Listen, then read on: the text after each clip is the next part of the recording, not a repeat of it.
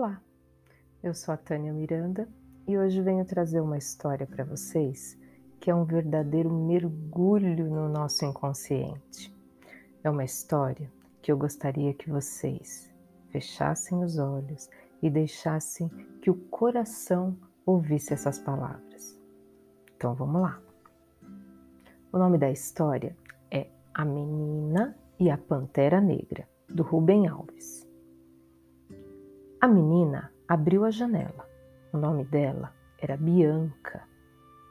E lá estava ela, deitada à sombra de uma árvore enorme, uma pantera negra. Estava tão quietinha, bem tranquila. A gente só via a cauda assim, sabe, balançando de lá para cá. Seus olhos eram profundos e terríveis, olhando a menina. Mas Sabe o que foi que assustou de verdade a Bianca? Foi que a pantera chamou o nome dela. Bianca. Havia quase uma certa ternura, sabe, na voz da pantera, mas a menina ficou aterrorizada e fugiu. Achou muito estranho tudo aquilo, pois ela imaginava, ela sentiu, na verdade, que elas já se conheciam, que era como se fosse um reencontro. A Bianca, super assustada, correu até o pai dela e contou tudo o que tinha acontecido.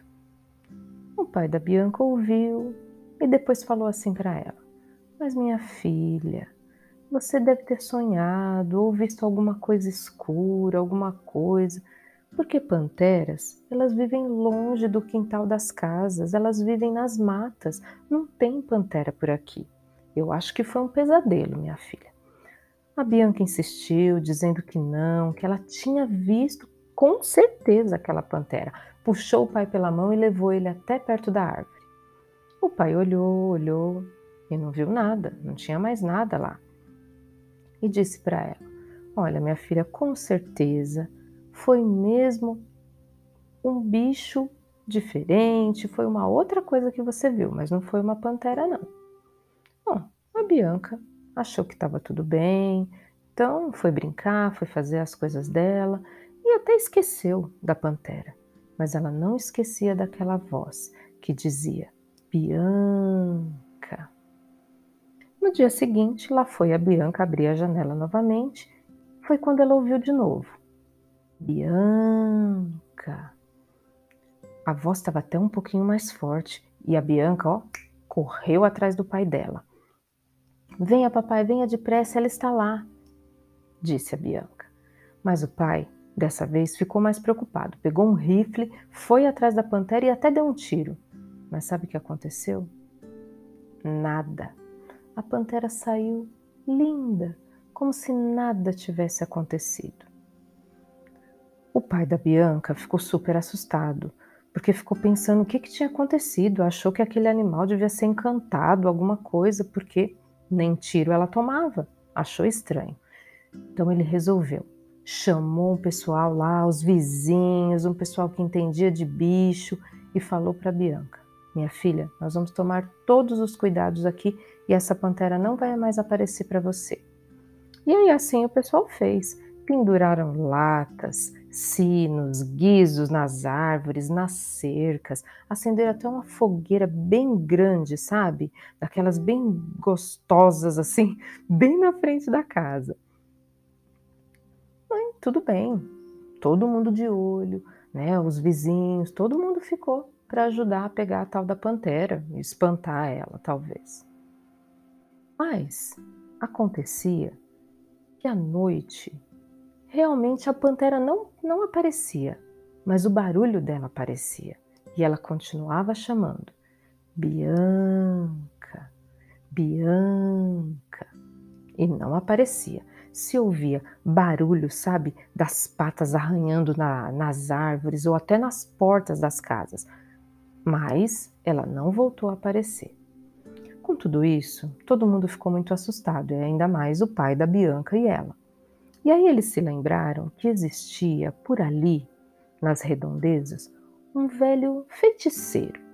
Na verdade, ele era um sábio, e eles resolveram lá consultar o sábio para saber o que fazer. a Bianca chegou e diante do sábio já foi falando logo para ele. Eu não entendo, eu tô com medo, é muito estranho, por que, que ela aparece lá? E aí o sábio foi contando para Bianca. Olha, Bianca, eu entendo, eu entendo o seu medo.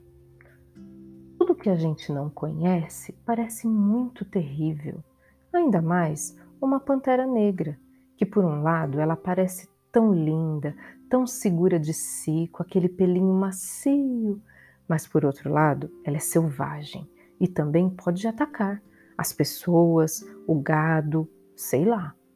Ela tem esses dois lados. E a Bianca insistia com ele: Mas o que, que eu posso fazer para me livrar, me livrar dela? Eu quero me livrar dessa pantera, nunca mais quero vê-la. E aí, o sábio disse assim, bem tranquilamente: Você não vai fazer nada. As panteras, Bianca, elas só conseguem falar quando elas estão amando. E com certeza essa pantera está amando você. Ela não vai te abandonar por nada nesse mundo. Ela te escolheu. Agora ela é sua. Mas eu não quero pantera nenhuma, eu não quero que ela apareça mais para mim. Olha, isso é impossível, falou o feiticeiro. Você só tem duas alternativas. A primeira, deixa ela lá fora e ela vai continuar assombrando a sua noite, o seu sono, essas coisas. Ou você vira uma amiga dela. Amiga? Mas como que eu posso ser amiga de uma pantera? Eu não quero isso. Olha, é muito simples. Para você se tornar amiga da pantera, você precisa descobrir o nome dela. Quando ela vier, se você chamar ela pelo nome, ela vai ser sua amiga, o que acha? Ai, mas como que eu vou descobrir o nome da pantera? Bom, falou o sábio para ela, isso já é um problema que você vai ter que resolver sozinha. Eu não tenho como te ajudar. Com isso, a Bianca e o pai dela foram embora Chegaram em casa e começaram a pesquisar. Como seria o nome da pantera? Que nome se dá para uma pantera? Foram ao zoológico, conversaram com veterinários, foram até é, bibliotecas, procuraram livros, muitas coisas eles fizeram buscando o nome da pantera. Eles até acharam vários nomes diferentes e tentavam chamar a pantera à noite, né, para saber se ela apareceria por lá mas nada acontecia. Nada. A pantera não aparecia de jeito nenhum, porque provavelmente aquele não era o nome dela, né? Mas teve uma noite que a Bianca dormiu e sonhou com a pantera. No sonho, a pantera estava lá, linda, debaixo da figueira, e olhou bem direto nos olhos da Bianca e disse: O meu nome é o inverso do seu e simplesmente desapareceu. A Bianca acordou, mas ficou pensando animada: caramba, isso é uma pista, já é algum jeito de procurar. E aí começou a conversar com o pai dela: o que será que quer dizer aquilo, o inverso do meu nome? Até perguntou para o pai o que, que queria dizer o nome dela. E aí o pai contou que a Bianca era Bianca porque quando nasceu ela era tão branquinha que parecia até a Branca de Neve. Então os pais dela resolveram chamar ela de Bianca, que quer dizer branca. E eles pensavam, pensavam, pensavam e nada de tentar, né, de conseguir, na verdade, entender o que, que era o inverso do nome da Bianca. E teve uma noite que a Bianca e o pai estavam mexendo em umas coisas antigas e acharam uma caixa de fotos. E procurando dali, olhando daqui, a Bianca achou um rolo de negativos. Lembra daquelas máquinas mais antigas que usavam filmes, né, que a gente tinha que revelar? E lá dentro estavam alguns negativos. A Bianca nem nunca tinha visto aquilo e começou a conversar com o pai. E o pai dela falou: "Bianca, coloca o negativo na frente da luz que você vai ver que interessante". E assim a Bianca fez. Quando ela olhou, ela percebeu que no negativo o rosto dela não estava branco, como era, ele estava preto, ele estava negro, porque o negativo é o inverso da foto. Então a Bianca descobriu uma coisa, ela teve aquele insight: caramba, o inverso do meu nome se meu nome é Bianca, pode ser que negro ou preto seja o nome da pantera. E aí ela ficou muito animada, muito animada, pensando que podia ser a solução. Quando chegou a noite, a Bianca foi sozinha até o quintal e começou a chamar: Negra, negra. De repente, começou a se ouvir um barulho de folhas e lá apareceu a pantera. Ela veio de mansinho, foi chegando perto da Bianca, começou a lamber as mãos da Bianca, depois deitou aos seus pés. E a Bianca começou a acariciar o pelo dela. E sabe por quê? Porque ela não tinha mais medo.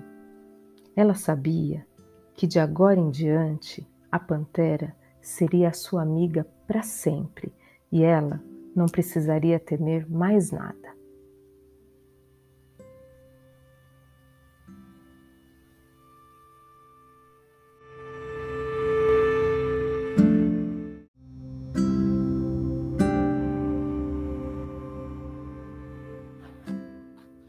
Oi, gente. Espero que vocês tenham gostado da história.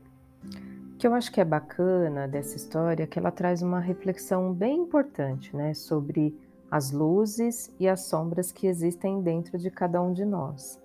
É, muitas vezes a gente tem medo mesmo, né, daquele nosso lado B, aquelas coisas que ficam escondidinhas lá no nosso inconsciente e que a gente nem sabe muito bem o que é.